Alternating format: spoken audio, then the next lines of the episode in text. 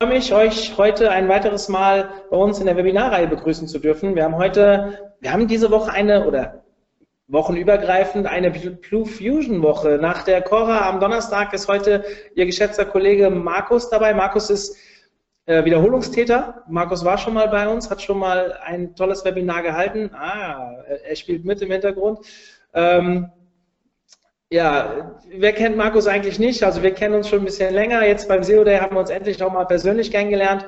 Ähm, Head of SEO bei der Blue Fusion, äh, Chefredakteur von Suchradar, sollte jeder von euch beziehen. Wer Suchradar wirklich noch nicht kennt und hier das Webinar hört, sollte sich das mal anschauen und den Rest kann euch Markus dann auch selbst erzählen. Ein spannendes Thema heute. Es geht um äh, SEO-Potenziale ermitteln, SEO-Potenziale finden.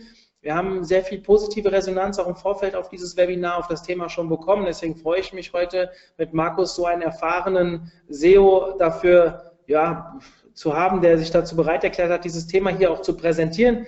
Markus, die Bühne gehört dir, an euch da draußen. Stellt Fragen. Ich werde sie am Ende in der QA-Session vorlesen und werde Markus dann in eine Diskussion reinzwingen. Ähm, für die, die äh, vielleicht früher gehen müssen. Wir werden natürlich aufzeichnen. Es wird auch die Tonspur wieder in unserem Podcast zu hören sein. Also ihr verpasst nichts. Aber was ihr natürlich live mitbekommt und wenn ihr Fragen stellt, ist sicherlich immer viel cooler. Ich schalte mich raus. Markus, die Bühne gehört dir. Viel Spaß. Jo, vielen Dank. Ähm, auch von mir einen schönen guten Morgen. Ich hoffe, mich können alle gut hören. Äh, ja, über mich ist eigentlich so das Wesentliche gesagt worden. Ähm, das heißt, da könnten wir jetzt einfach mal einen weiterklicken. Ja, mein Thema heute. Es geht um SEO-Potenziale. Also ich habe eine Website und will sie besser machen. Und ähm, ja, wie greife ich an? Wie finde ich eigentlich Punkte, die ich verändern kann? Hm, ich habe mir fünf On-Page und fünf Off-Page-Potenziale herausgesucht und immer auch geguckt, wie wichtig sind die so. Und ähm, Grundsätzlich das mit der Priorität ist natürlich immer ein bisschen schwierig, aber Prio 1 heißt bei mir zum Beispiel immer Sachen, die äh, schnell umsetzbar sind oder auch Sachen, die ein sehr hohes äh, Schadenspotenzial haben. Und genau, das gucken wir uns gleich mal alles an. Natürlich, wie immer, der große Disclaimer, für euch da draußen kann das alles komplett anders aussehen. Manche Potenziale gibt's für euch nicht, dafür gibt's äh, äh, andere vielleicht dann doch, über die wir heute nicht reden. Und trotzdem glaube ich, dass mit den zehn Potenzialen, die ich heute so mitgebracht habe, ähm, dass da eigentlich jeder so im Schnitt was Gutes finden sollte. Vielleicht insgesamt mal zu dem Punkt Priorisierung. Ne? Wenn ihr die zehn Sachen heute mal durcharbeitet, die ich gleich vorstellen werde, werdet ihr feststellen, ihr werdet einen ganzen Sack voll Potenzialen finden. Ne? Also an dieser Seite kannst du das verbessern, hier verbessern, hier kannst du das machen, hier das. Und ähm, das ist natürlich schwierig, weil schlussendlich muss man ja sagen, ähm, man will ja nicht mit dem Unwichtigen anfangen, sondern man will eigentlich priorisieren. Und sowohl On-Page als auch Off-Page möchte ich priorisieren, um mit dem anzufangen, was halt richtig reinhaut. Ich werde ein paar Ansätze vorstellen, aber nochmal ganz wichtig äh, vorab, es gibt keine optimale Lösung, es gibt auch keine einfache Lösung, weil alles hat irgendwie einen Nachteil, alles ist im Endeffekt nur ein Modell und das kann funktionieren, muss aber nicht unbedingt. Was viele machen, ist, dass Sie erstmal nach Suchvolumen priorisieren. Also angenommen, ich habe jetzt ein Keyword gefunden, für das ich noch nie äh, was geschrieben habe, ich habe keine Seite dafür und das Tool Keyword Planner zum Beispiel sagt mir, hier ist ein Keyword und das hat ein Suchvolumen von 590 im Monat. Und jetzt ist die Frage, ist das eigentlich gut oder ist das schlecht? Es gibt zwei Probleme dabei, wenn ich sowas mir betrachte. Das erste Problem ist natürlich immer die Frage, Suchvolumen 590 hört sich gut an. Ähm, wie viel landet davon eigentlich bei mir? Das kann ich nicht voraussagen. Ich kann natürlich sagen, äh, wenn ich auf Platz 1 komme und es die Standardverteilung ist, dann kriege ich so und so viele Prozent davon ab.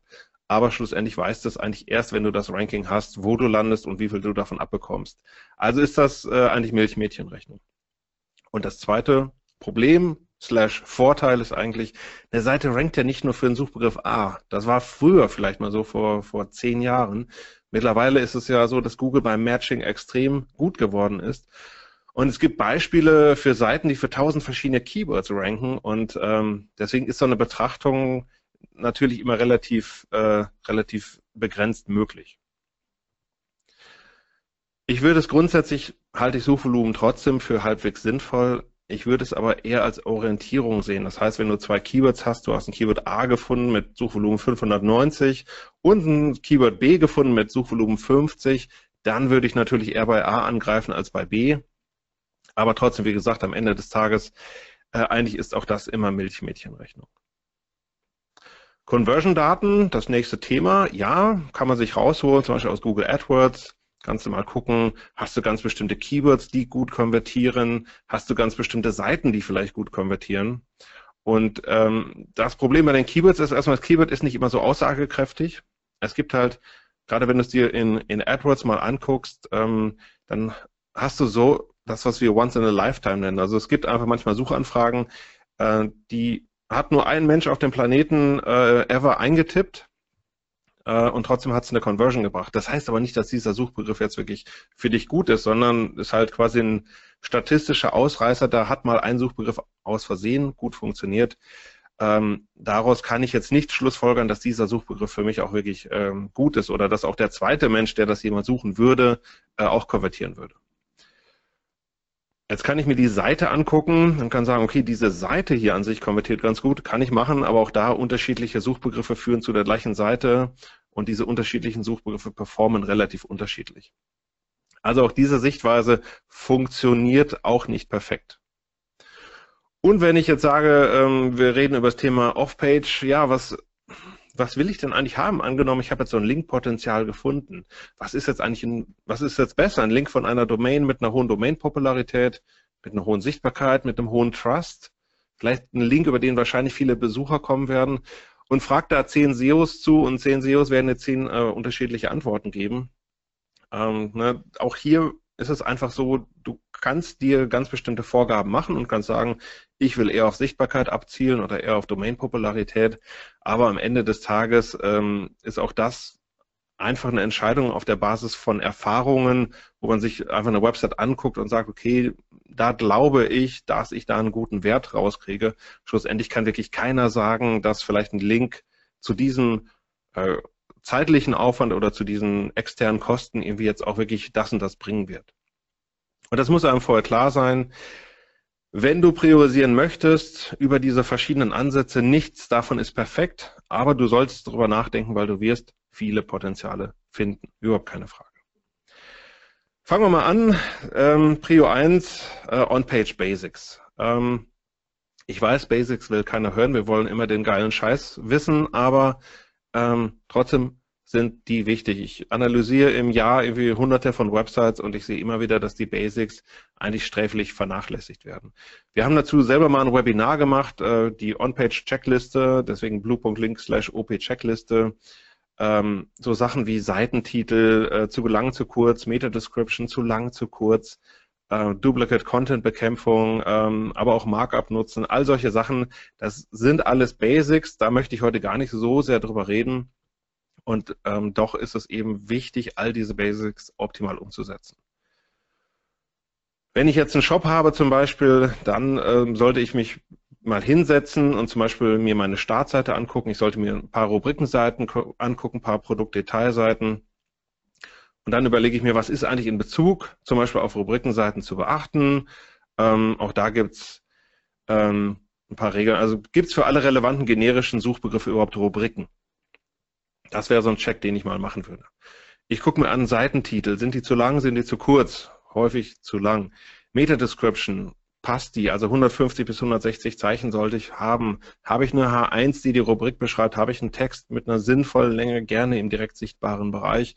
Das ist alles so Basic-Checkliste, aber wie gesagt, trotzdem am Ende des Tages nur wenige Shops machen das Ganze richtig.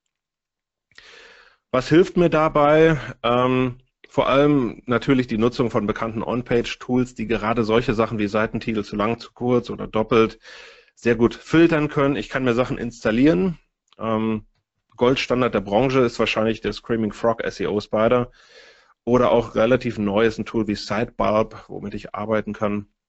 Oder es gibt das Ganze natürlich ausgelagert in die Cloud. Ride das war ehemals OnPage.org, ein Systrix Optimizer oder wer große Websites hat, also größer als eine Million Seiten, ist mit Audisto sicherlich sehr gut bedient.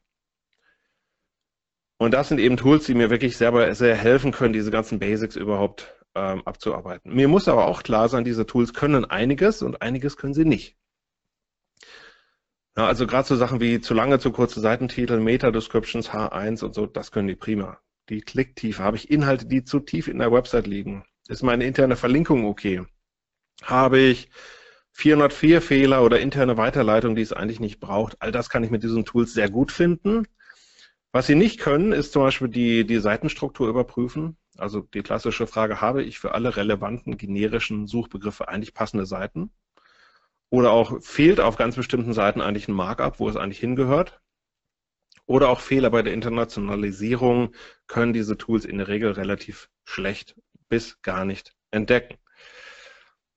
Das muss einem klar sein. Wer mehr darüber erfahren möchte, ähm, sei auf meinen Podcast verwiesen, Searchcamp Episode 30. Da habe ich nochmal ganz viele On-Page-Tools aufgeführt und dann eben gesagt, was können die eigentlich alles und was können die alles nicht. Oder wer die T3N abonniert, da die Ausgabe 49 auf Seite 116 gibt es auch nochmal einen ganz langen Artikel zu dem Thema, was die On-Page-Tools eigentlich können und was nicht. Also so viel erstmal zu den absoluten Basics. Wie gesagt, will keiner hören, macht trotzdem jeder falsch. Ebenfalls mit Prio 1 würde ich gucken, die Google-Richtlinien, stimmen die? Ähm, wer die mal gelesen hat, man sollte sie gelesen haben auf jeden Fall. Ich weiß, äh, also schwere Kost ist es jetzt nicht. Es ist auch gar nicht so wahnsinnig viel, aber es ist eben wichtig, da mal reinzugucken, weil es ist die zentrale Quelle. Wenn du wissen willst, ob deiner Website Abstrafung oder Abwertungen drohen, da kannst du es eben nachlesen. Es steht nicht immer explizit drin, dies und dies und dies und dies darfst du nicht. Manches ist natürlich von Google ein bisschen verklausuliert, aber im Großen und Ganzen sollte man das, wie gesagt, mal gelesen haben. Was steht da zum Beispiel so drin? Was sind eigentlich Sachen, die man auch bei vielen SEO-Analysen so findet? Google sagt zum Beispiel, also früher hat Google ja die HTML-Seite heruntergeladen und das war's.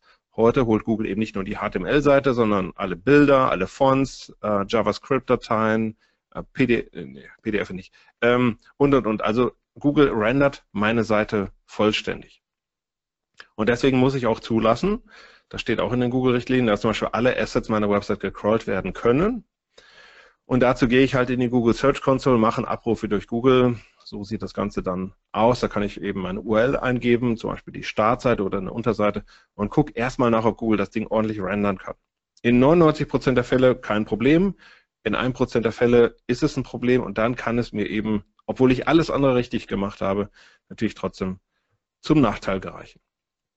Text verstecken. Ja, jetzt kommen wir ein bisschen zum kritischen Thema, aber was steht zum Beispiel auch in den Richtlinien? Google ist in der Lage, HTML-Inhalte zu crawlen, die sich hinter Navigationselementen wie Tabs oder maximierbaren Bereichen verbergen. Wir sind der Ansicht, dass die wichtigsten Informationen in der Standardseitenansicht sichtbar sein sollten. Das heißt, man sollte typischerweise auf eingeklappte Texte verzichten oder man sollte keine relevanten Texte in Tabs positionieren.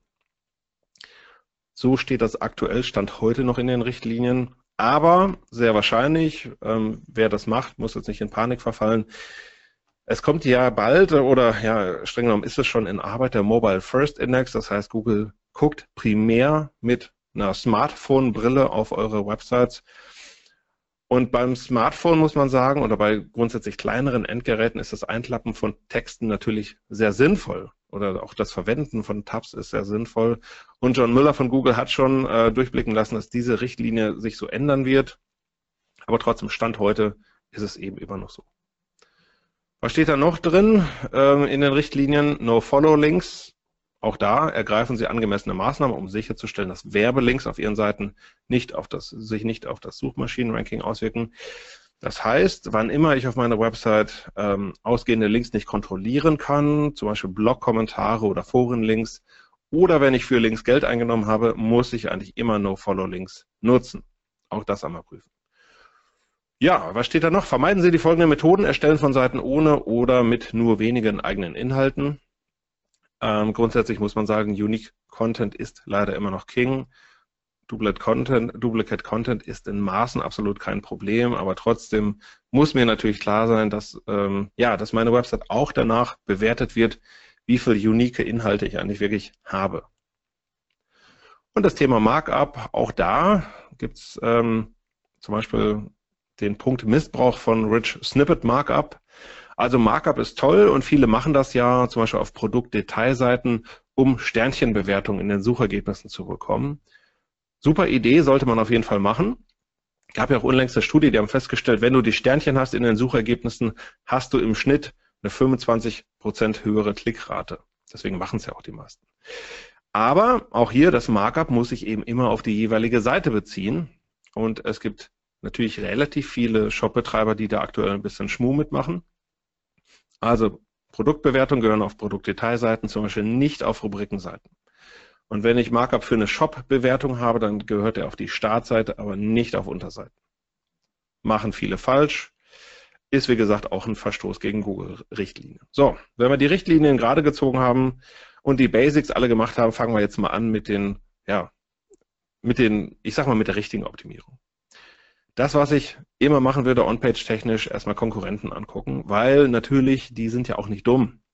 Also gucke ich erstmal nach, wofür ranken die eigentlich und wofür ranke ich nicht. Dabei können mir SEO-Tools helfen. Hier habe ich mal einen Systrix genommen. Angenommen, mein Kunde wäre jetzt Sportcheck und ich will mal wissen, wofür ranken eigentlich Decathlon und Planet Sports in der Top 100 und Sportcheck eben nicht. Dann kann ich hier Systrix nutzen und das Ganze mal anschmeißen und kriege eine Liste von Suchbegriffen, für die andere zu finden sind und meine Website eben nicht. Und das muss ich dann eben von oben nach unten durcharbeiten, je nachdem, ja, wie stark mein Wettbewerber ist oder wie stark ich das auch filtere, ähm, kann ich natürlich wirklich eine ganze, ganze Menge an Potenzialen hier bekommen. Also hier könnte ich sagen, BMX Fahrradhelm interessiert mich nicht, weil ich habe vielleicht keine, keine Fahrradhelme. Aber Bodyboard Größe wäre so als äh, Informationssuchbegriff vielleicht für mich ganz spannend. Wenn ich nicht einen Systrix nutzen möchte, kann man auch wie hier einen SEMrush nutzen. Ähm, und es gibt natürlich noch irgendwie Search Metrics und Xovi. Äh, Im Endeffekt können die fast alle das gleiche, haben zum Teil eine etwas andere Keyword-Datenbank, aber im Großen und Ganzen äh, funktionieren die eigentlich relativ ähnlich. Das heißt, ich kann einfach reingucken, ähm, wo ranken meine Konkurrenten. Das heißt natürlich nicht, dass für die dieses Ranking wichtig ist, also dass sie damit Geld verdienen, aber sie haben erstmal ein Ranking und das kann ich eben nachprüfen. Und dann muss ich das Ganze eben durcharbeiten und gucken, ähm, ja, was macht die Konkurrenz denn, um dafür zu ranken? Also zum Beispiel hier Bodyboard Größe sehe ich auf Platz 1 ist Decathlon. Und wenn ich mir die Seite angucke, sehe ich halt, die haben so einen, ja, so einen Magazinbereich, so einen, so einen Ratgeber. Und da kann ich halt herausfinden, der Artikel ist noch nicht mal so besonders gut, aber rankt natürlich trotzdem auf Platz 1, insbesondere weil es keinen anderen guten Artikel gibt. Also hier wäre natürlich das Erste, wenn ich schon Ratgeberbereich habe, dass ich eben gucke, möchte ich dazu einen Beitrag schreiben oder wenn ich noch keinen Ratgeberbereich habe, dass ich eben sage, okay, ich brauche offensichtlich, um für ganz bestimmte Suchbegriffe zu ranken, brauche ich natürlich so einen Bereich. Und deswegen geht es eben nicht nur immer darum, Keywords zu finden, sondern auch, wie kann man die eigentlich abdecken. Also so wie gerade brauche ich einen Blog, haben meine Konkurrenten einen Blog und haben da sinnvolle Suchbegriffe mit abgedeckt. Brauche ich einen Magazinbereich, brauche ich einen Ratgeberbereich, ähm, was auch immer es wirklich konkret sein kann.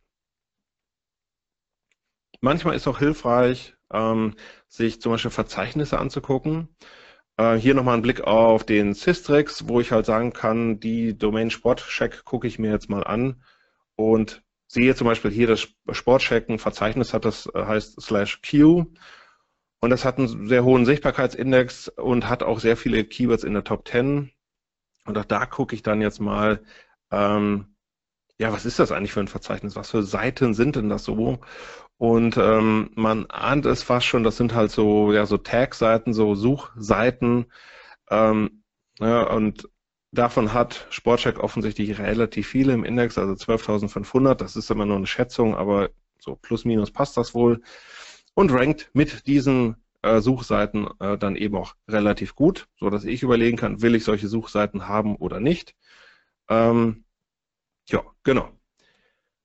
Oder ich kann auch hier wieder nochmal einen Sprung ins äh, SEMrush-Tool. Ich kann mir zum Beispiel angucken, äh, mit welchen Subdomains ranken eigentlich meine Konkurrenten, hier The British Shop, wo ich sehe, die haben auch einen Blog und ähm, haben zum Beispiel 31 Keywords, ähm, für die dieses Blog rankt. Jetzt kann ich mir angucken, was sind das für 31 Keywords? Sind das auch relevante Suchbegriffe? Häufig ist es eben so, dass 31 klingt erstmal irgendwie gut, aber wenn man sich mal anguckt, sind diese äh, Rankings nicht alle wirklich wertvoll. Also auch da alles durcharbeiten, allen Konkurrenten auf die Finger gucken und dann eben schauen, ja, mit welchen Inhalten und mit welchen Strukturen haben die eigentlich Rankings generiert. So, das nächste Ding, Phrasen finden. Äh, eigentlich ein sehr simples Prinzip. Ähm, du guckst nach, ähm, deine Website rankt schon für Suchbegriff A und warum solltest du nicht auch für A, B ranken? Ähm, grundsätzlich muss man sagen, warum sollte man das machen? Die meisten Suchanfragen bestehen aus zwei oder drei Wörtern, sind also sogenannte Phrasen. Und ähm, gerade aus dem Punkt, ähm, hm, gerade das Ding zu So, also die meisten Suchanfragen bestehen aus zwei oder drei Wörtern. Hier mal ein Beispiel, Palettenregale, ähm, ganz gutes Keyword wahrscheinlich und Meta Online ist zum Beispiel auf Platz 1 für Palettenregale. Das ist ja schon nicht so einfach für einen generischen Suchbegriff auf Platz 1 zu kommen. Wenn ich aber mal gucke, eine Phrase davon wie Palettenregale Außenbereich, da ist Meta Online nicht auf der ersten Seite zu finden, sondern auf einmal andere Websites. Und dieses Keyword ist vielleicht für mich viel spannender. Vielleicht bin ich ja der Marktführer für Palettenregale im Außenbereich oder ich habe die besten Palettenregale im Außenbereich, aber ich ranke eben einfach nicht dafür im Moment. Und deswegen ist es eben wichtig, solche Keywords zu identifizieren. Wie geht man vor? Man guckt erstmal zum Beispiel in der Suchanalyse in der Google Search Console nach, für welche Suchbegriffe ranke ich denn eigentlich schon. Ich kann zum Beispiel auch beim SEA nachgucken, was sind da so große Suchbegriffe, für die ich vielleicht in dem Fall nicht organisch ranke, aber die mir vielleicht viel Umsatz bringen. Und dann gucke ich eben nach im Keyword Planner oder in so Suchvorschläge-Tools wie keywordtool.io.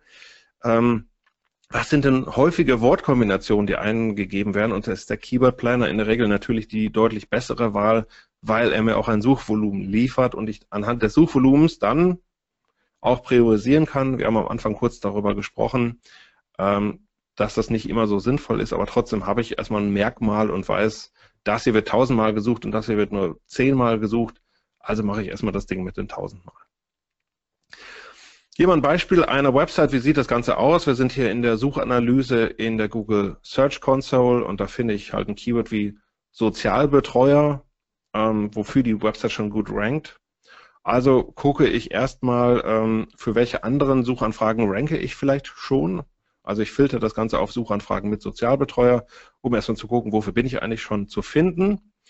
Und ich gehe natürlich in den Keyword Planner rein und schaue mal nach, was sind eigentlich so die häufigsten Such Begriffskombinationen. Und dann muss ich mir halt überlegen, wie will ich das abdecken? Baue ich das vielleicht noch in die Seite für Sozialbetreuer ein? Habe ich vielleicht zum Thema Gehalt noch gar nichts gesagt? Dann baue ich das in die Seite mit ein. Oder habe ich vielleicht ähm, ja einfach einen anderen Ort auf der Website, wo ich dazu vielleicht einen eigenen Blogbeitrag schreiben möchte zum Thema Sozialbetreuer Ausbildung oder Sozialbetreuer Aufgaben. Ähm, und genau, so kann ich mir dann eben Potenziale herausarbeiten. Und vor allem gucke ich natürlich immer erstmal, habe ich für diesen Suchbegriff, den ich mir jetzt ausgesucht habe, schon relevanten Content. Und nochmal das Beispiel von eben mit Meta Online. Äh, ich angenommen, ich habe jetzt das Keyword identifiziert, Palettenregale Außenbereich ist für mich ein spannender Suchbegriff. Dann gucke ich mal mit Site-Doppelpunkt Meta Online, ähm, was ist eigentlich so die relevanteste Seite auf meiner Website dafür und sehe hier schon ähm, naja, die Startseite, da kommt das Wort Außenbereich mal irgendwann drin vor und Palettenregale, aber das, ähm, oder die, die Produkte, Hauptseite ist es in diesem Fall, ist jetzt nicht so spannend. Ähm, und auf den anderen Seiten, die, äh, die ihr hier findet, äh, kommt das Wort Außenbereich schon gar nicht vor. Also ähm, relativ schlecht. Das heißt, ich habe keine passende Seite sehr wahrscheinlich.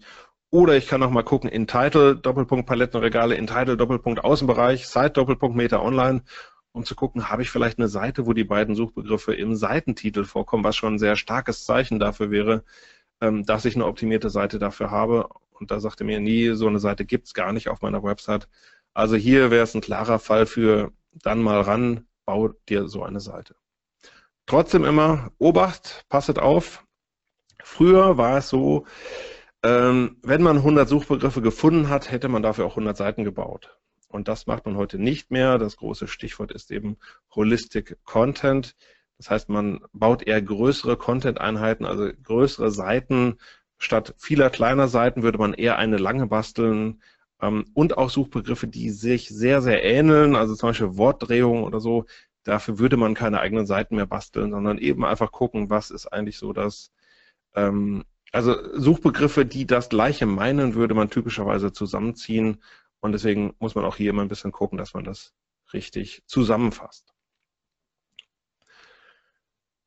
Das nächste Ding, was ich mir angucken würde, sind die sogenannten Chancen-Keywords. Klassisch sind damit Rankings gemeint, die ich auf den Positionen 11 bis 20 habe.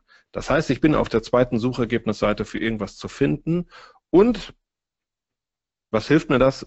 Die Doktrin ist, wenn ich die Seite jetzt noch ein bisschen besser mache, dann rutsche ich vielleicht auf die erste Seite und kriege da richtig viel Traffic ab. Es kann natürlich auch, wenn es ein echt starkes Suchvolumen ist, kann es auch darum gehen, Chancen-Keyword zu identifizieren, wo ich vielleicht auf der ersten Suchergebnisseite unten zu finden bin, also auf Ranking 6 bis 10, wo ich sage, okay, wenn ich dafür jetzt noch eine eigene Seite bastle oder eine Seite optimiere, dann rutsche ich auf einmal in die Top 3 vielleicht rein. Ich finde also Seiten, die schon recht gut sind für Suchanfragen, aber eben noch nicht ganz optimal. Und wie finde ich sowas? Eine Möglichkeit ähm, ist die Google Search Console zu nutzen. Ich muss oben Position anhaken, weil ich brauche ja das konkrete Ranking eines Suchbegriffes. Ich wähle den maximalen Zeitraum aus. Das sind leider aktuell immer noch 90 Tage. Mal warten, wann Google das endlich mal umstellt. Und typischerweise würde ich mich für eine Geräteklasse entscheiden, also in der Regel Desktop. Ähm, das Problem an diesen Positionsdaten ist, sie sind sowieso aggregiert und je weniger Aggregation ich drin habe, desto besser ist es eigentlich und deswegen würde ich mich typischerweise nur auf ein Gerät beschränken. Dann exportiere ich das Ganze, filter das Ganze, eventuell reichere ich das noch mit Suchvolumen an, eventuell mit Conversion-Daten, was auch immer ich so zur Hand habe und dann gucke ich halt die Suchergebnisse durch. Hier ein Beispiel äh, für ein Chancen-Keyword, was wir bei bluefusion.de haben. Ähm, man sieht, für Online-Marketing-Podcast sind wir aktuell auf Position Nummer 11. Und es wäre natürlich nicht total unspannend, wenn wir mit unserem Podcast Search Camp jetzt auf die erste Seite kommen würden. Ähm, naja, und jetzt muss ich halt gucken, was passt hier nicht. Also warum bin ich nur auf der zweiten Suchergebnisseite und nicht auf der ersten Seite? Klassisch ist natürlich die Doktrin, bau mehr Text, bau besseren Text, der auch wirklich zur Suchanfrage passt äh, verbessere deine interne Verlinkung, eine Seite, die zum Beispiel auf Klicktiefe 5 oder so ist, ähm, also bauen direkten Link von der Startseite zum Beispiel auf diese Unterseite, um die interne Verlinkung zu verbessern oder bau auch gerne mal externe Links auf, wenn es dir denn möglich ist, ohne gegen Google-Richtlinien zu verstoßen. Da steht natürlich Punkt für Punkt, es gibt noch ein paar mehr Maßnahmen, man muss aber ganz ehrlich sagen, im Großen und Ganzen ist es eigentlich ungefähr das. So, das waren die On-Page-Potenziale. Fangen wir mal mit den Off-Page-Sachen an. Als erstes immer ganz wichtig, die Hütte sauber halten. Also erstmal gucken, habe ich aktuell Links, die gegen Google-Richtlinien verstoßen. Hm, es wird immer weniger, muss man ganz ehrlich sagen. Also dadurch, dass äh, Penguin, das Google Penguin Update ist jetzt ja schon ein paar Monate im Land, ein paar Jahre. Und äh, es haben ja natürlich schon sehr viele in den letzten Jahren aufgeräumt. Das heißt, man findet gar nicht mehr unbedingt so viel ähm, Websites, also auch wir in unserer täglichen Arbeit, ähm, wo es noch ja, negative Links gibt. Wenn du welche findest, dann idealerweise abbauen. Das heißt, diese Links sollten gar nicht mehr existieren. Oder man kann eben das sogenannte Disavow machen. Viele von euch da draußen kennen das. Ich baue mir eine Textdatei, trage da meine Domains ein, von deren, von denen ich die Links äh, entwerten möchte. Ich würde es nicht URL für URL machen, weil man kann eigentlich nicht fakt, also nicht, oft nicht gut hm, alle externen Links identifizieren. Das heißt, wenn die externe Website, die auf mich verlinkt, Probleme mit Duplicate Content hat, ähm, dann kriege ich diese einzelnen URLs in der Regel gar nicht mehr raus. Und deswegen ist die Machete statt der Pinzette oft besser. Also lieber Domain Doppelpunkt schlechtewebsite.de als jetzt jede URL von schlechtewebsite.de einzeln auszuschalten ja, was macht eigentlich so einen schlechten Link aus? Also wie ich die ausschalte, weiß ich jetzt. Ähm, naja, das eine, was man machen kann, ist der sogenannte Smell-Check. Also man guckt sich diese Links an und guckt erstmal nach, hätte dieser Link auch ohne finanzielle Zuwendung genau so, wie er ist, entstehen können? Und stammt der Link eigentlich auch von einer echten Website? Und ähm, häufig muss man sagen, findet man eigentlich so diese klassischen, schlecht aufgebauten SEO-Links viel einfacher, indem man einfach guckt, äh, wie ist eigentlich der, der Ankertext. Es gibt Einmal die Möglichkeit natürlich, dass man alle Links manuell durchguckt. Es gibt auch algorithmische Ansätze, die halt, die sich alle Links anschauen und dann automatisiert Links bewerten. Muss man sagen, gibt es, ist nicht perfekt, um es vorsichtig auszudrücken. Ähm, und deswegen wäre ich immer eher dafür, dass man eben sagt, man guckt die Links manuell durch. Da gibt es zum Beispiel von den Link Research Tools den Link Detox Screener, wo ich die Links einzeln durchgucken kann und dann jeweils einen Haken dran mache, passt, passt nicht. Und zum Schluss liefert mir das Ding dann das, die Disavow Tool äh, Datei, die ich dann einfach nur noch übermitteln muss. Andere Herangehensweise, die auch relativ gut funktioniert, ich hole mir eine Link-Datenbank wie Majestic ähm, und gucke halt nach, ähm, habe ich Ankertexte, die Suchbegriffen entsprechen. Und in der Top 10 muss man ganz ehrlich sagen, sollte es das eigentlich nicht geben. Also in den Top 10 Ankertexten. Majestic.com, nach wie vor geiles Tool, kostenlos für die eigene Website. Für externe kostet es was, aber für die eigene ist es eben kostenlos. Und wenn ich jetzt mal hier äh, Lebensversicherung-beleihen.net reinstecke, dann sehe ich schon auf Platz zwei der Ankertexte, also der häufigsten Ankertexte ist Beleihung von Lebensversicherungen. Und das ist natürlich was, was in der Praxis organisch einfach nie passieren würde. Und dann kann ich da draufklicken auf die 18, dann sehe ich, welche Domains verlinken. Hier in diesem Fall Link Joker. Und Link Joker hat 51 Links. Und die kann ich mir dann auch noch alle angucken und kann eben schauen, ist das jetzt für mich ein, ähm, also will ich den haben oder nicht? Und bei linkjoker.de könnte ich diese Frage eigentlich relativ schnell und einfach beantworten. Also erstmal die Hütte sauber kriegen. Das ist Prio 1. Prio 1 auch ist Broken Links zu reparieren, denn, muss man sagen, die einfachsten Links aufzubauen sind die, die man schon hat. Und häufig vernachlässigt sind eben Broken Links, das heißt, irgendjemand anderes verlinkt auf mich. Bei mir wird aber ein 404 oder ein 410 Fehler erzeugt, das heißt ein Broken Link. Ähm, dann wertet Google diesen Link quasi nicht. Dann muss ich hingehen und eine 301 Umleitung einrichten. Also diese äh, Website ähm, oder diesen Link kann ich damit eben reparieren und auf eine für mich passende Seite umlenken. Auch da kann ich mir äh, mit Majestic helfen lassen, Domain reinstecken, auf Pages gehen, das Ganze exportieren und dann kriege ich so eine Liste hier. Ähm, klar, da sind noch viel mehr Metriken dabei, aber ähm, im Großen und Ganzen ist es das. Ich sehe halt, welche URLs auf meiner Website von extern verlinkt werden und die bei mir einen 404-Fehler generieren. Und hier sehe ich schon, wenn man sich unten ähm, die Excel-Ausgabe anguckt, äh, 3301 von 30.000 Datensätzen gefunden, also 3300 URLs, die von extern verlinkt werden, sind bei SAP broken. Und das ist natürlich irgendwie äh, ziemlich miserabel. Das heißt, das hier sollte man fixen. Und so könnte man wirklich innerhalb von, von wenigen Stunden oder Tagen, je nachdem, wie lange man braucht, um 3301 Umleitungen zu setzen, könnte man eben mehr als 3000 Links aufbauen und das ist natürlich ein starkes Potenzial. Findet man natürlich nicht bei jedem Kunden so, gebe ich zu, aber so 10 bis 20 URLs findet man eigentlich extremst schnell und deswegen auf jeden Fall, also wir machen es, ähm, wir haben ein, ein laufendes Tool, ähm, was das kontrolliert, aber hauptsächlich zweimal im Jahr äh, gucken wir das alles durch und bauen dann die entsprechende 301 Umleitung auf, weil es eben so ein unglaublich schönes und schnelles Potenzial ist. Wenn ich das beides gemacht habe mit Prio 2, gucke ich mir mal an, ob ich bestehende Links multiplizieren kann. Was heißt das? Ich gucke mir erstmal an, welche Links ich eigentlich schon habe. Ähm, idealerweise solche Links, die auch wirklich organisch entstanden sind. Und dann gucke ich nach, kann ich davon mehr bekommen. Also ich gucke mir an, wer verlinkt eigentlich auf mich, warum verlinkt er auf mich und wie kriege ich noch mehr davon hin.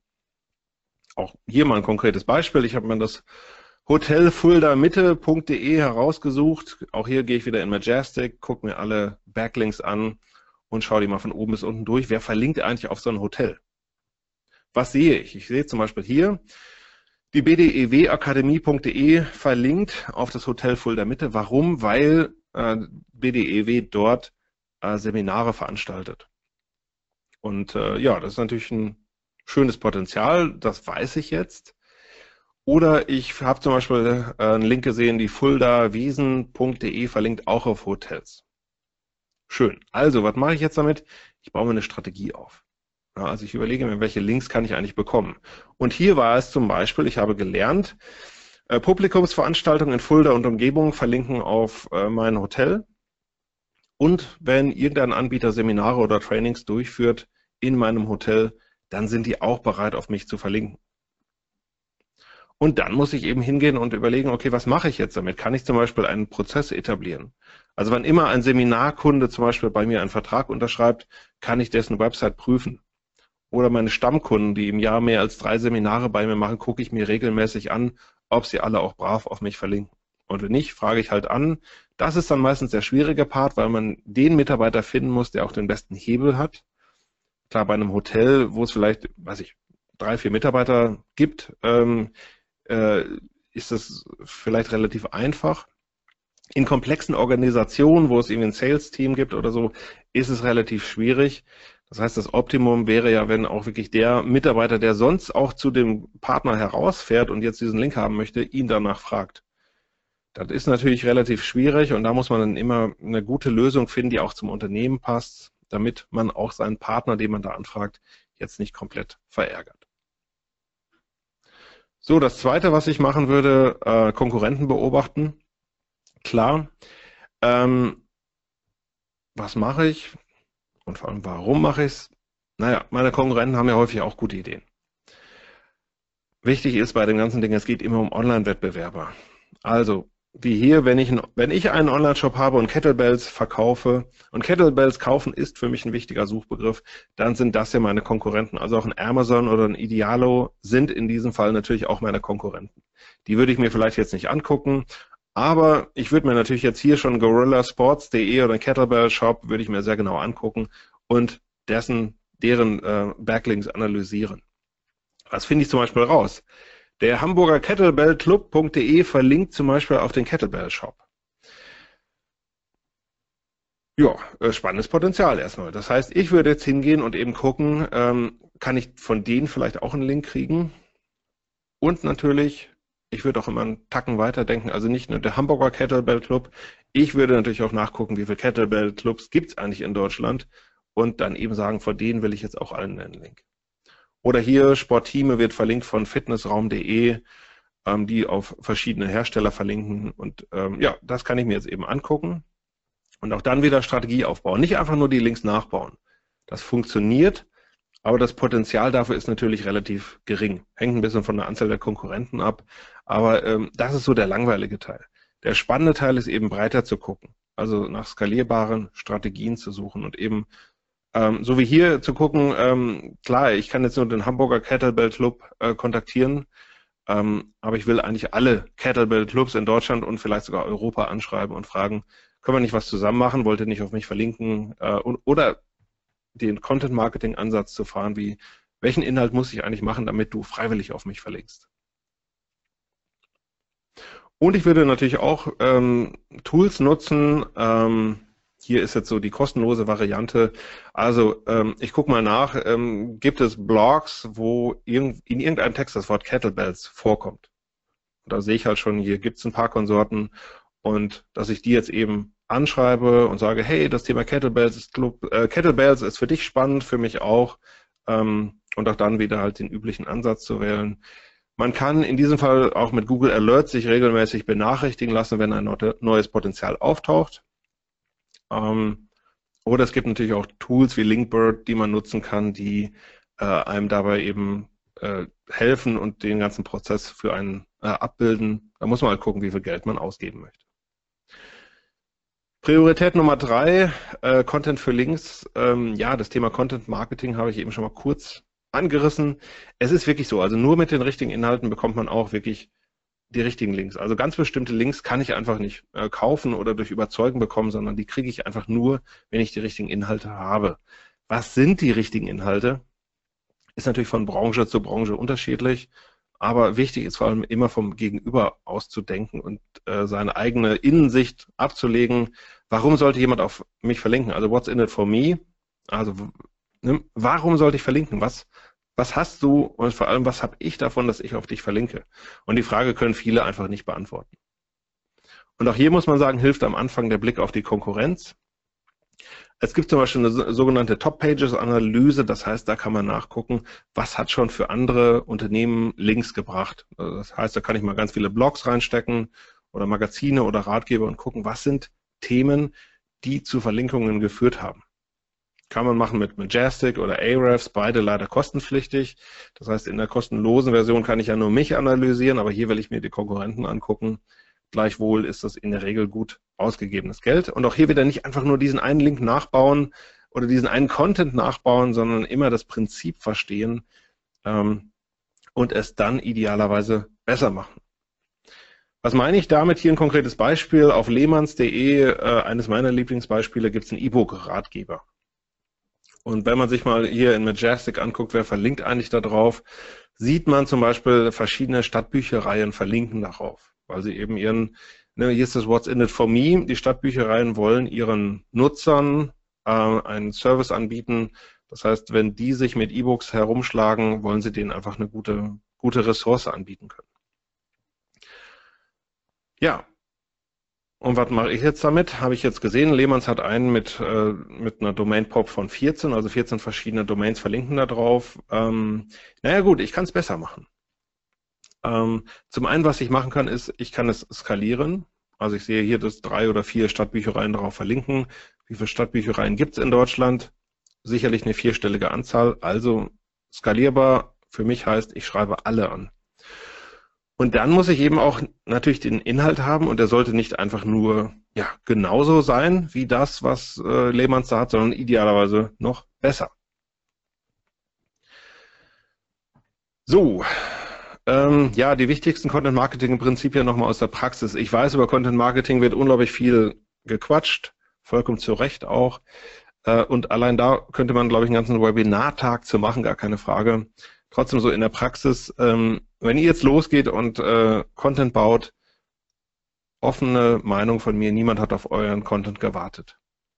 Also es gibt schon genug Content, das Internet ist voll und ihr legt jetzt noch ein Stück Content oben drauf. Das muss euch klar sein. Das zweite, vielleicht auch gerade deswegen, ohne Seeding nützt der beste Content nichts. Also ihr habt super Content, dann müsst ihr aber auch rausgehen und den Leuten sagen, ich habe hier den besten Content. Das dritte äh, geht so Richtung Schöpfungshöhe, dass man will, dass einem klar sein muss, ähm, so kleine Sachen, also schreib einen kleinen Mini-Blogbeitrag, da verlinkt keiner drauf. Das, was du brauchst, ist in der Regel was sehr Großes, was sehr Umfangreiches, ähm, vielleicht ein kleiner Ratgeber, vielleicht ein großer Ratgeber, aber auf jeden Fall eben eher was Großes. Und auch das hier ein ganz offenes und ehrliches Wort von einer Agentur, die viel Geld mit Content Marketing verdient, aber trotzdem niemand kann Garantien für irgendwas geben. Also ihr könnt alles richtig machen und ähm, trotzdem funktioniert es vielleicht einfach nicht, weil ähm, eben manchmal ganz bestimmte, ähm, vielleicht ist gerade der, der falsche Zeitpunkt oder euer Content passt den Leuten doch nicht. Ähm, wie auch immer. Also es gibt Hunderttausende von Gründen, warum das nicht funktionieren kann. Also glaubt bitte niemals, dass ähm, ihr produziert einfach irgendwie Content und dann kommen die Links schon alle wie von selber. Das wird einfach faktisch nicht passieren. Mehr dazu gibt es übrigens auch äh, in meinem Podcast Search Camp. Gibt es eine äh, sehr schöne Folge mit dem Sascha Ebach, der seit Jahren auch an dem Thema dran ist und wir haben uns da hervorragend mal zu ausgetauscht. So, alles in Kürze, bevor wir zu den Fragen kommen, noch eine kurze Checkliste. Was habe ich eigentlich alles erzählt? On-Page, also erstmal Prio 1 ist wichtig, erstmal alle Basics äh, umsetzen. Das heißt vor allem die Struktur auf Suchbegriffe abstimmen alle Inhalte optimieren und so Hygienefaktoren, HTTPS, ähm, HTTP2 und solche Sachen, alles bestmöglich umsetzen, Ladegeschwindigkeit, ähm, alles. Wenn ich damit fertig bin, ähm, die Google-Richtlinien, es gibt selten Potenziale, also man verstößt heute nicht mehr so leicht dagegen, wie man es früher schon mal leichtfertig gemacht hat. In jedem Fall sollte man die lesen und man sollte sie auch auswendig können. So umfangreich sind sie jetzt auch nicht, dass, äh, dass man sie nicht gelesen haben könnte. Priorität Nummer zwei, Konkurrenten analysieren. Ja, würde ich machen. Äh, es reicht eigentlich, wenn man es jährlich macht. Ähm, das heißt, gucken, was haben die für spannende Suchbegriffe und vor allem natürlich nicht nur auf den Suchbegriff gucken, sondern mit welchen Strukturen schaffen die das, diese Suchbegriffe abzudecken. Ebenfalls Prio 2, Phrasen finden ist ein sehr starkes Potenzial und da Rituale helfen. Na, also, ähm, dass man sich zum Beispiel pro Woche einen Blogbeitrag vornimmt und äh, ich ranke also schon für Suchbegriffe A und für passende Phrasen ähm, gehe ich jetzt hin und äh, pro Woche schreibe ich einen Beitrag. Gerne natürlich mehr. Ähm, Chancen-Keywords, ja, kann manchmal Potenziale liefern. Ich finde es in der Praxis nicht so spannend. Es hängt natürlich auch immer ein bisschen davon ab, wie meine Website funktioniert. Aber äh, sollte man sich angucken, auf jeden Fall. Ähm, aber in der Regel folgt da gar nicht so viel raus. Im Einzelfall natürlich schon. So, und Off-Page. Ähm, erstmal der Backlink Audit. Also Hütte sauber halten. Es ist nur noch selten erforderlich, muss man ganz ehrlich sagen, weil die meisten in den letzten fünf Jahren schon perfekt aufgeräumt haben. Und trotzdem, wie gesagt, erstmal reingucken. Broken Links würde ich einmal pro Halbjahr äh, checken und fixen. Ist ein sehr überschaubarer Aufwand mit sehr starkem Nutzen. Prio 2, multiplizieren. Also ich gucke jährlich an, welche Links habe ich eigentlich schon. Gucke nach, habe ich vielleicht neue Links bekommen und passe meine Strategie, wenn nötig, an. Prio 2 auch Konkurrenten angucken. Das würde ich laufend machen. Es gibt recht selten, muss ich sagen, so direkte Potenziale. Also oft ist es halt so, weiß ich, die, irgendein, irgendein, äh, irgendein Magazin verlinkt jetzt auf den Mittelständler äh, B. Und jetzt kann ich nicht das Magazin anschreiben und sagen, so, ich bin A, ich will, dass du jetzt auch auf mich verlinkst. Das werden die nicht machen, aber man kriegt vielleicht gute Ideen. Also warum haben die auf B verlinkt? In diesem Fall vielleicht, weil B tolle Pressearbeit macht und ich habe vielleicht äh, keine Pressearbeit. Und ähm, da sollte man laufend dranbleiben. Und Content für Links ist wichtig, aber es ist auch immer unsicher. Und deswegen, äh, ich würde damit loslegen. Also wer immer noch kein Content Marketing für Links macht, äh, unbedingt loslegen. Ähm, und typischerweise das, was wir Leuchtturmprojekt nennen, also man sucht sich ein Projekt heraus, wo man sich sehr sicher ist, dass man äh, gute Inhalte liefern kann und dass man auch sehr wahrscheinlich äh, gute Links herausbekommt. Und wenn man das geschafft hat, vielleicht mit dem ähm, überschaubaren Budget und überschaubarem Aufwand, hat, dann hat man in der Regel die intern deutlich bessere Position, um diese Maßnahmen dann auch noch äh, auszuweiten und eben noch mehr Content für noch mehr Links zu produzieren. Mein Fazit, ähm, erstmal grundsätzlich muss ich immer sagen, das mit dem Priorisieren ist wirklich nicht ganz einfach. Also auch hier intern, ähm, wenn ich mein SEO-Team frage, würden die wahrscheinlich auch zum Teil einfach unterschiedlich handeln. Wir haben natürlich einen Workflow für sowas und Prozesse, aber trotzdem ist es eben immer noch, wie guckt die einzelne Person da jetzt drauf.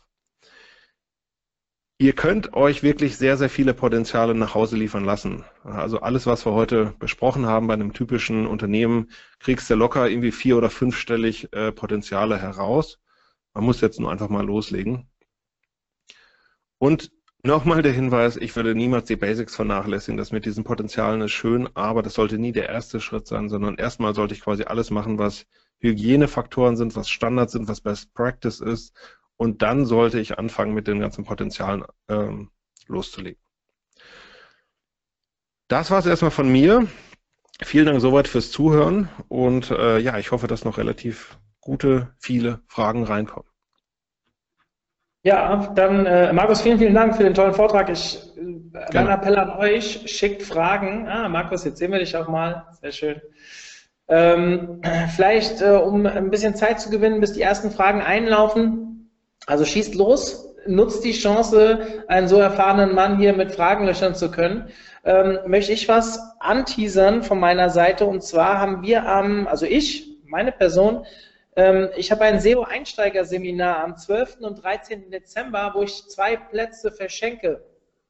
Und viele Themen, die Markus Fett angesprochen hat, werden wir dort durchsprechen. Der Nachteil ist, je nachdem, wo ihr herkommt, ist das ein Nachteil, es ist in Dresden, weil das kriegen wir nicht voll. Bin ich ganz ehrlich, und deswegen verschenke ich zwei Plätze. Und ich haue euch jetzt ganz kurz, eine Sekunde, ich haue euch jetzt die URL in die samt, ähm, samt äh, Gutscheincode in die, wo habe ich es? Hier habe ich es, in, in den Chat unten rein. Und wenn einer Bock hat, die ersten zwei dürfen gerne vorbeikommen. Ihr müsst halt die Fahrt und das Hotel irgendwie bezahlen oder wo ihr unterkommt, wie auch immer. Dann seid ihr dabei. So, jetzt habt ihr Zeit gehabt, Fragen zu stellen. Und die erste Frage ist da. Ähm, hast du einen Tipp für Gratis-Tools in Sachen Konkurrenzanalyse? Ehrlich gesagt nicht. Ähm, also im Prinzip alles, womit du es richtig machen willst, äh, die kosten dann, finde ich, auch Geld. Also gerade im Bereich Linkaufbau. Ich habe es ich bin ein großer Fan von, Fan von Majestic und Ahrefs, aber beide kosten was. Und bei SEO-Tools, ähm, ja, ähm, Systrix, Searchmetrics, Xovi, aber auch da alle kosten was. Also Gratis-Tools, ähm, ich habe so den, vielleicht habe ich, äh, hab, hab ich ein paar Sachen verpasst am Markt, aber ich glaube, es gibt einfach keine Gratis-Tools für die Konkurrenzanalyse, äh, die man wirklich gut nutzen kann. Ähm, wenn du so an Kunden herangehst in Sachen Konkurrenzanalyse, ich habe das relativ häufig, dass ich gefragt werde, ähm, hier schaut euch auch mal unsere Konkurrenz an. Wie, wie, wie gehst du daran? Gehst du da wirklich an die heran, die im, im Offline-Leben Konkurrent sind oder die, die auf Keyword-Basis Konkurrent sind? Also nur auf Keyword-Basis. Das andere finde ich einfach grundsätzlich äh, nicht wirklich interessant.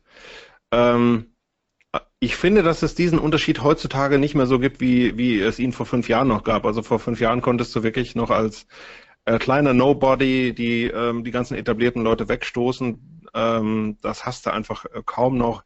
Und deswegen gucke ich mir natürlich trotzdem dann zwangsweise die großen Unternehmen an, weil für irgendwas in deiner Branche ranken die natürlich trotzdem immer. Mhm.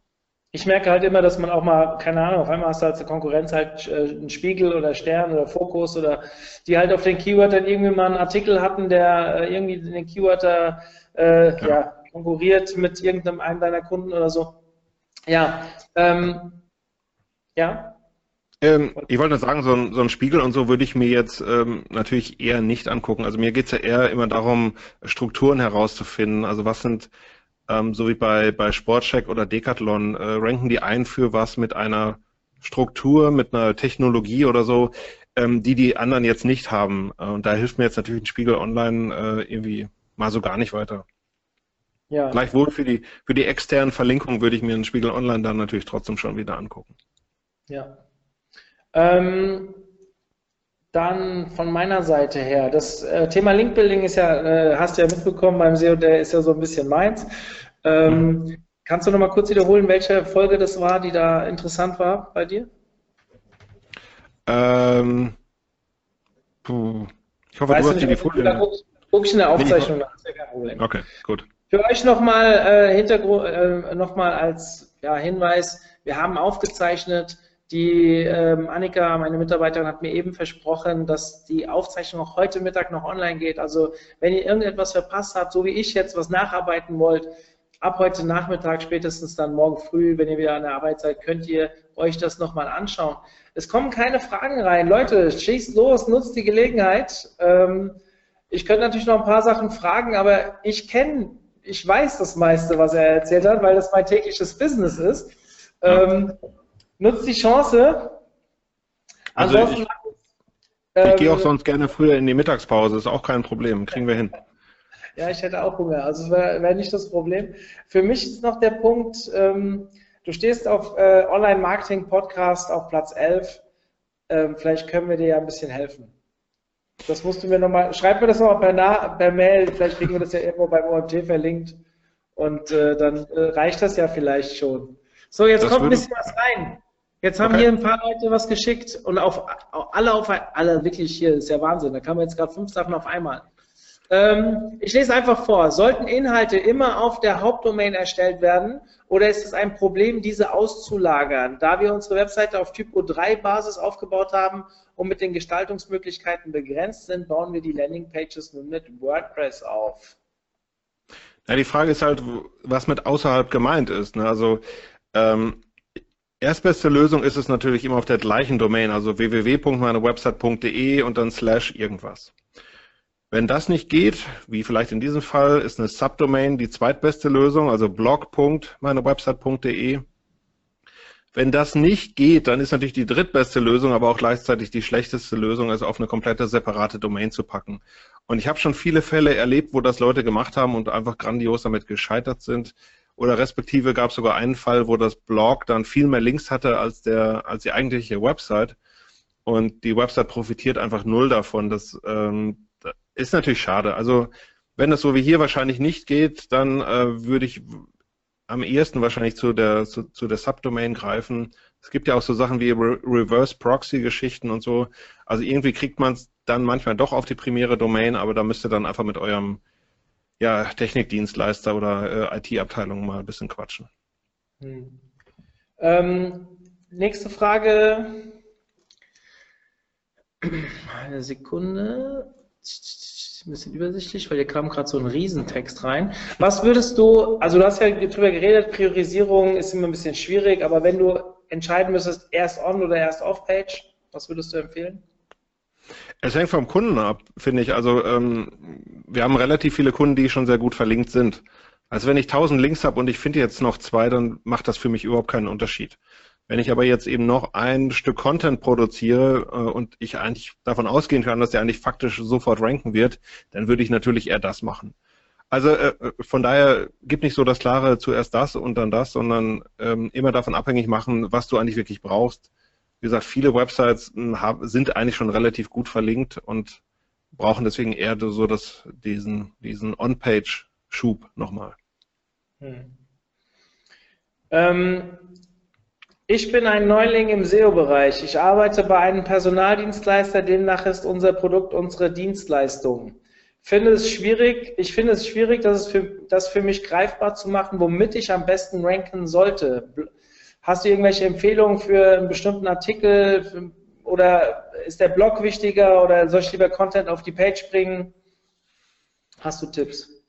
Kann ich so pauschal wirklich nicht sagen. Ähm, also wenn du wirklich Neuling bist, würde ich dir wirklich empfehlen, äh, eines der großen und bekannten Bücher herauszusuchen und da wirklich äh, tiefer reinzukommen. Also das, was ja viele pauschal empfehlen, und das würde ich ja auch wieder machen, ist der das SEO-Buch vom Sebastian Erlhofer. Ähm, das kann man echt gut lesen und es ist eigentlich immer, ähm, ist jetzt ja auch gerade aktualisiert herausgekommen. Mhm schlussendlich, glaube ich, tun sich wirklich viele damit schwer, so ein, so ein Gefühl dafür zu kriegen, was sind meine Suchbegriffe ähm, und vor allem, was sind auch Suchbegriffe, die dann später für mein Geschäft relevant sind. Ne? Ich kann immer einen Suchbegriff finden und mich dafür auf Platz eins bringen, ähm, aber wenn keiner meiner potenziellen Zielkunden das eigentlich sucht, ist es natürlich auch schwierig. Und gerade im, im Jobbereich habe ich natürlich äh, die ganzen Konsorten von InSeed und Monster und Stepstone, die auch nahezu jeden Suchbegriff auf diesem Planeten perfekt abdecken. Ähm, also es ist, es ist auch schwierig.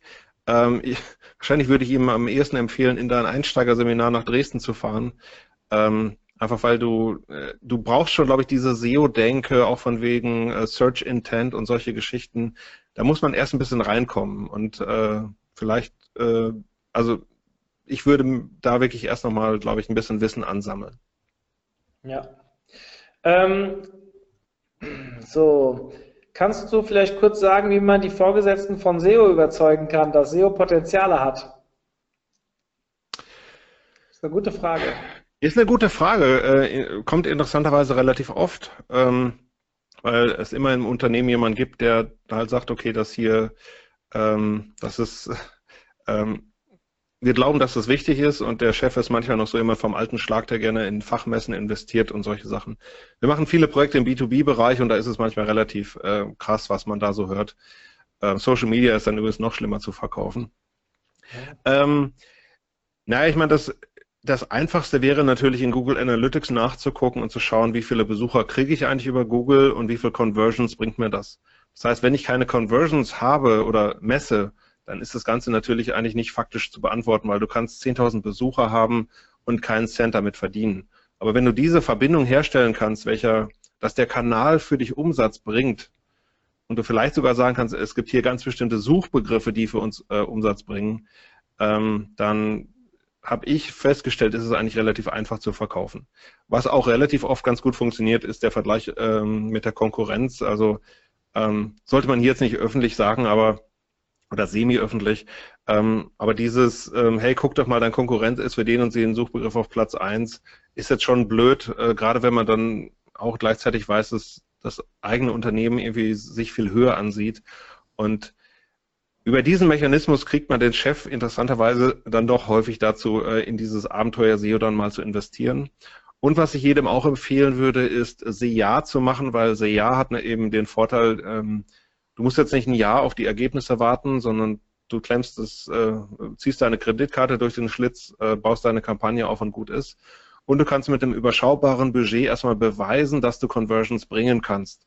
wenn du dann 1000 Euro reinsteckst und daraus 30 geile Leads äh, erzeugst, dann ist es natürlich irgendwie ein easy Sell innerhalb des äh, Unternehmens. Hm. Ähm, ich habe vor kurzem gehört, dass der Einfluss von Backlinks auf Google Ranking überschätzt wird. Was kannst du dazu sagen? Das ist nicht von mir, ja, das kommt von dem User.